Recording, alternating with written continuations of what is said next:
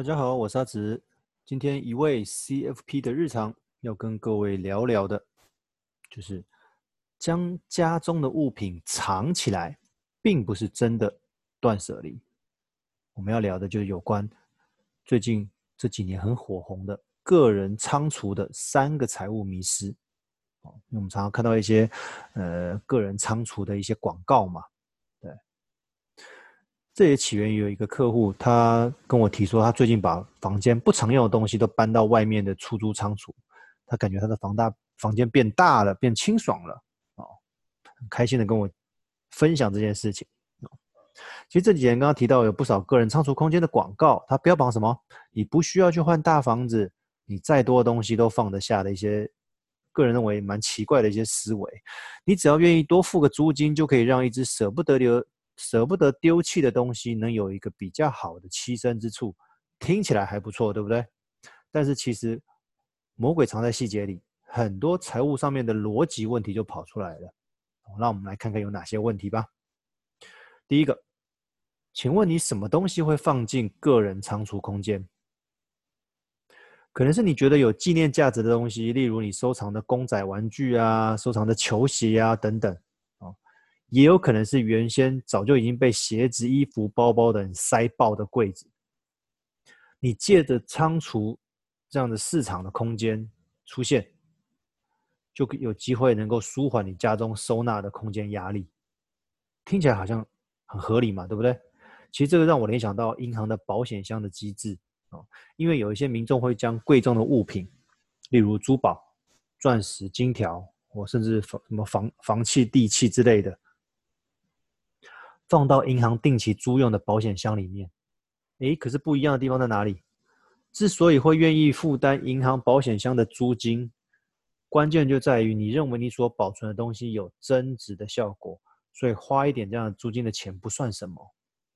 但是我刚刚提到的，你那些公仔、玩具、球鞋、衣服、包包放过去，它真的有增值的空间吗？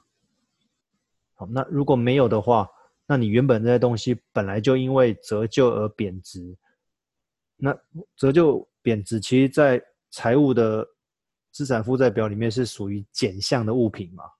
那既然这个东西会害你的财产的价格变少变低，那你还要另外租房子放他们，这样不是很奇怪吗？因为你租房子对支出来讲也是一笔钱嘛，你为什么会去多付那么一笔钱，就为了？另外租一个空间放这些会贬值的东西，各位懂我意思吗？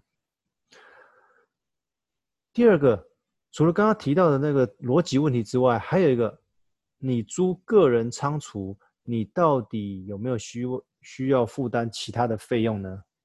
当然有啊。第一个，你依租金柜位的空间大小费率不一样。我印象最小的仓储空间每个月租金也至少要。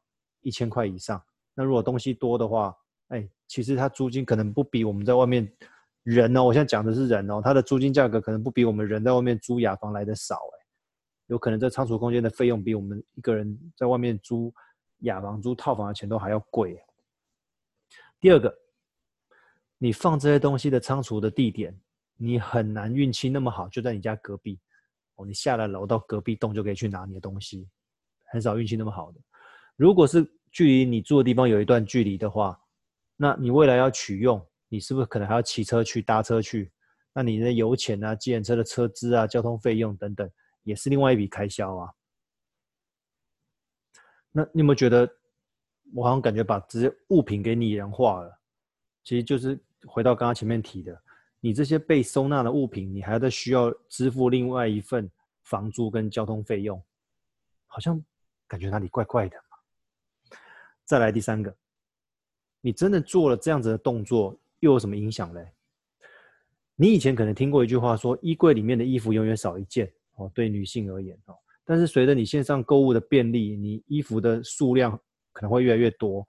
你现在刚刚讲的这句话，可能要修正成收纳衣服的柜子永远少一柜。以前是衣服永远少一件哦，现在是柜子永远少一柜，因为你要买的东西太多了，要买的衣服、鞋子、包包太多了。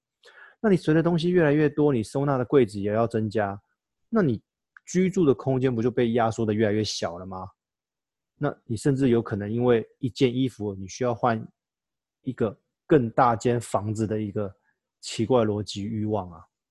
因为你衣服越买越多嘛，衣服越买越多，你柜子是不是越多？你柜子越多的话，你空间是不是就要越大？那你是不是要换房子？所以就回到前面讲的啊，你换房子不是给你自己住，换房子是给你的东西住，这不是很奇怪吗？其实我也另外也常常提到，在课程中常常提到说。你的房间里面堆的许多未拆封的线上购物的纸盒，如果如果你常买线上购物，然后你的房间的其中一个角落常常堆着这些线上购物的盒子，你都没有打开过，这表示什么？表示你买东西只是想要，并不是需要。如果你是真的需要东西，早就把盒子打开来，拿东里面东西拿出来用了，不是吗？另外，如果你东西买了舍不得丢，然后花点钱把它另外藏起来，久久才去仓储拿一次出来使用。某种程度也意味着这些东西并不是必需品，那我怎么不可能把它丢了呢？好了，更麻烦的是，如果你不小心发现家里面的空间被腾出来了，哎，代表什么？代表你是不是又可以再开始买新的东西了？然后你是不是就这样一直恶性循环？不管是你的这个生活习惯的恶性循环，或者财务上面的恶性循环，所以就财务上而言。不需要的东西直接丢掉，才是你最划算、最正确的一个策略。好，断舍离一直一直以来都是我们改善财务的关键。减法的人生、减法的生活，才算是真正的放过你自己。其实你的居住的空间并不小，而是你的东西太多。其实你的财务状况并不糟不糟，而是你的欲望太高。分享给各位。今天就到这边，谢谢。